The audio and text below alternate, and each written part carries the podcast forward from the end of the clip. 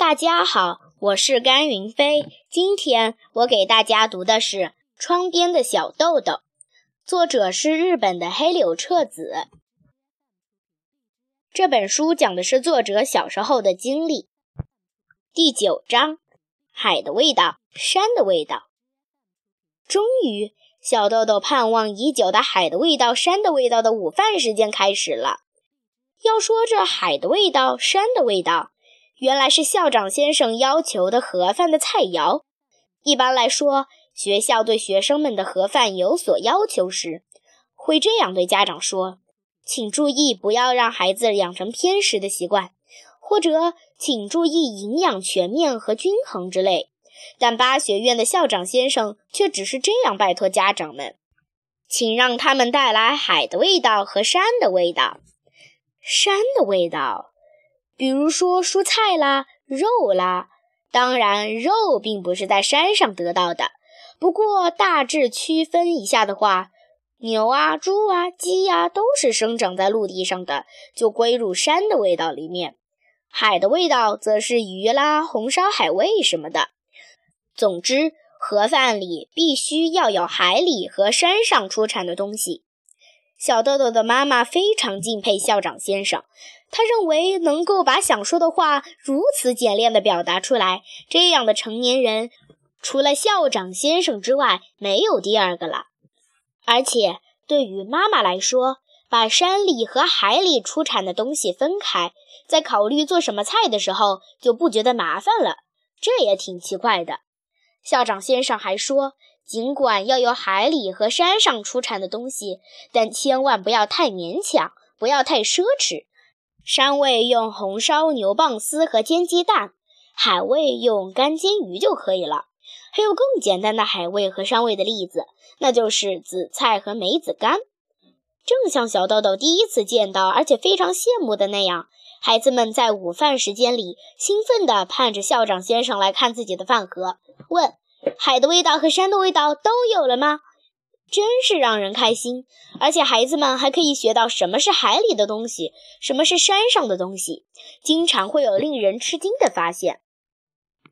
不过，偶尔也会出现这样的情况：有的妈妈一时很忙，做这做那应付不过来，孩子的盒饭里只有海味或者只有山味，这时候怎么办呢？一点儿也不用担心。因为在过来看盒饭的校长先生身后，还跟着校长夫人。夫人系着白色围裙，两只手里各拿着一个锅。每当校长先生看到没有带够菜的孩子，就说“海”。于是校长夫人就从放海味的锅里取出两个煮的鱼肉卷，放在饭盒盖上。如果先生说的是山，夫人就会从另一个放山味的锅里取出一块煮山芋。就这样，没有一个孩子说讨厌吃鱼肉卷之类的话，也不会有一个孩子说谁的菜很高级，谁的菜总是很寒酸这样的想法。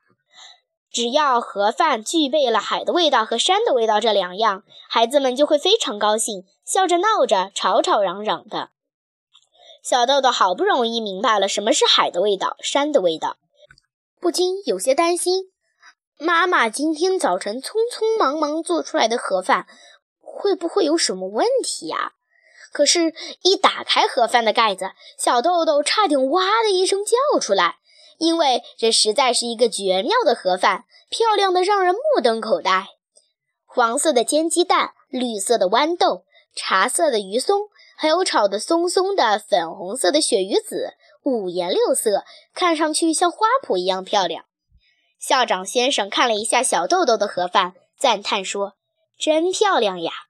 小豆豆非常开心，说：“我妈妈可会做饭了。”校长先生说了声“是吗”，指着茶色的鱼松问：“这是海里的东西，还是山上的呢？”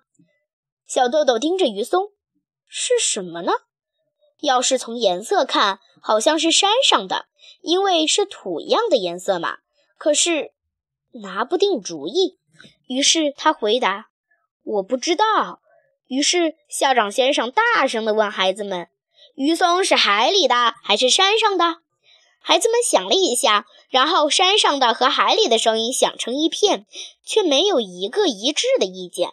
等大家的叫声停下来，校长先生说：“好了吗？鱼松是海里的呀。”为什么？一个胖胖的男孩问。校长先生站到桌子围成的大圆圈中间，解释说：“鱼松呢，是把鱼刺从鱼肉里挑出来，把鱼肉切得细细的，然后炒一炒，才做出来的。”哦，大家发出佩服的声音。这时有人问。老师，我想看看小豆豆的鱼松，可以吗？校长先生说：“可以呀。”于是学校里的孩子们都纷纷站起来，过来看小豆豆的鱼松。有的孩子本来就知道鱼松，也吃过，但由于刚才的这一番话，又对鱼松发生了兴趣。有的孩子想看看自己家的鱼松和小豆豆的是不是有什么不一样。来看鱼松的孩子们，有的还闻一闻味道。小豆豆有点担心，鱼松会不会被鼻子呼出的气吹跑了？小豆豆的第一次午饭时间虽然有点紧张，但非常开心。思考什么是海的味道，山的味道也很有趣，还知道了鱼松是鱼做的，而且妈妈把海的味道、山的味道的盒饭准备的这么好，一切都让人高兴。小豆豆这么想着，觉得非常开心，而且还有另外一件开心的事。那就是妈妈做的盒饭味道好极了，谢谢大家。